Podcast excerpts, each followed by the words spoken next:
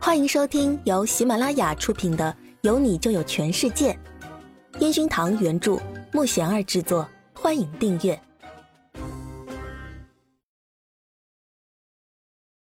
第十一集。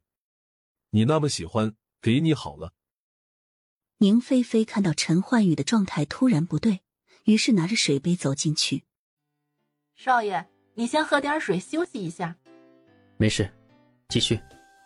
陈焕宇擦了擦额头的汗水，接过水杯，轻轻抿了一口，然后又认真的练着。苏姿玉慢慢的拆开快递，果真是自己马大哈瞎点了淘宝的东西，居然还是避孕套。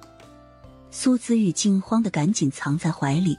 前台小姐看了一眼苏姿玉，偷笑了下：“呃，这这不是我买的。”苏姿玉觉得这回脸丢大了。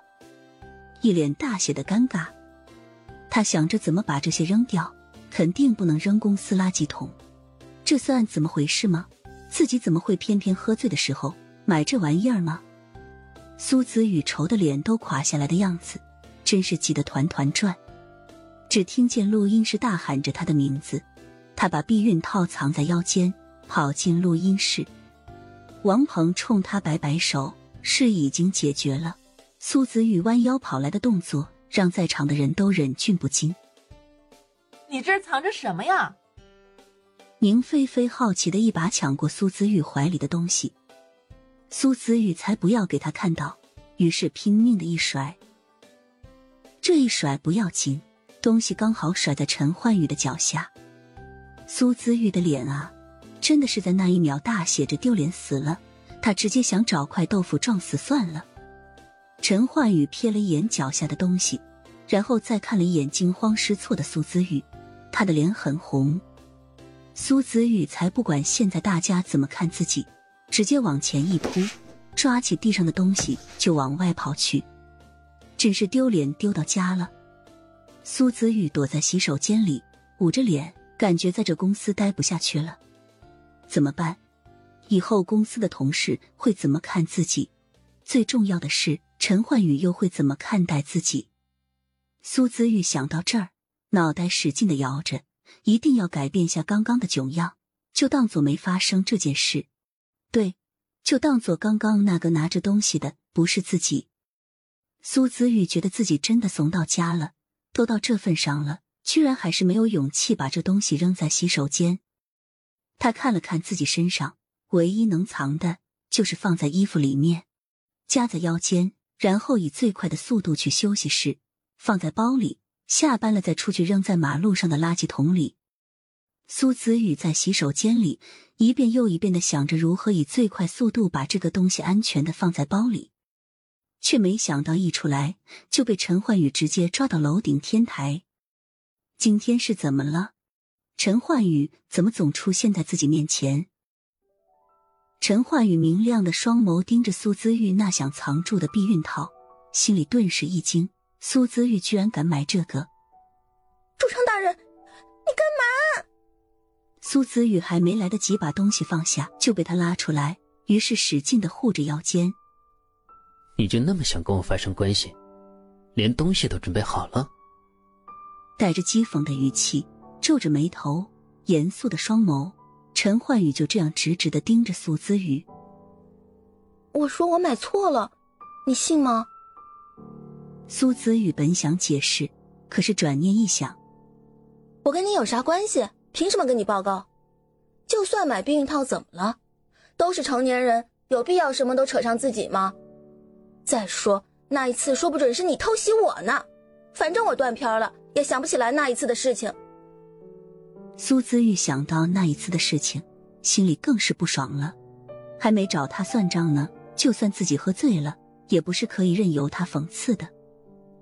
就算我买这个，跟你有关系吗？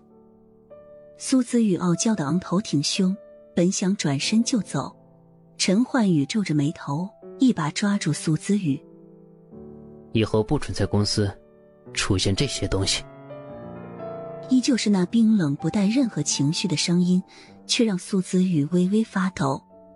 这个男人真的好冷。你这么喜欢这个东西，给你好了。苏子玉见他这么生冷的语气，于是直接拿出避孕套往他手里一塞，然后落荒而逃。自己到底在做什么？反正自己对于这种东西也不知道怎么处理，他那么在行，就让他来咯。苏子玉虽然觉得自己的做法很不可思议，但是心里却是一阵轻松。陈焕宇看着落荒而逃的苏子玉，不禁露出了笑容。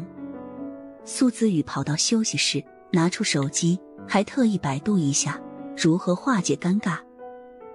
苏子雨装作若无其事的站在录音室的门口，看着里面已经在正常练习，于是摸了摸自己的额头。这么冷的天气，发现自己还是脸蛋发烫。奇怪，每次见到陈焕宇，总有一种发烧的感觉，可是身体又觉得很冷，不会又是生病了吧？看来下班了要多找些衣服穿下，总穿这么少肯定会感冒的。他从南方来的，还真有点不适应这边的寒冷。苏姿玉拿出纸巾擦了擦那快要流鼻涕的鼻子，然后使劲捏了下脸蛋，好让自己清醒一点儿，不然一副迷糊的样子，等下还要打扫录音室呢。估计今天这工作是要做很晚了。苏子玉仰着头，一副不准睡着的样子，盯着认真唱歌的陈焕宇。还是他的声音让人舒服，听到心里暖暖的。看着他时常抿嘴偷笑，时常摸着耳边的发髻，苏子玉眯着眼睛，盯着那个认真和团员协调的陈焕宇，嘴角忍不住上扬，满脸的笑意，一副沉迷的样子，好像忘记了刚刚还在天台上。冷冰冰的那个他，也许他真的是讨厌自己。本集已播讲完毕，请订阅专辑，下集精彩继续。